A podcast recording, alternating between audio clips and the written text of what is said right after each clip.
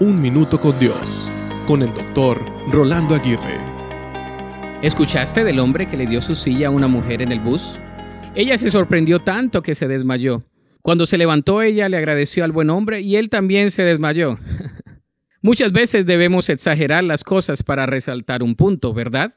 Las simples expresiones de gratitud, apreciación y agradecimiento son poco comunes y nos sorprende cuando las recibimos. Todos nosotros podemos encontrar cosas por las cuales estar agradecidos. Alguien dijo, si no puedes ser agradecido con lo que tienes, debes estar agradecido de lo que te has salvado. Siempre encontrarás algo. La Biblia tiene una simple receta en cuanto a esto. Da gracias en todo. La gratitud es una gran actitud que debemos desarrollar. Nos hace más contentos, generosos y más dispuestos a disfrutar de las abundantes bendiciones de Dios.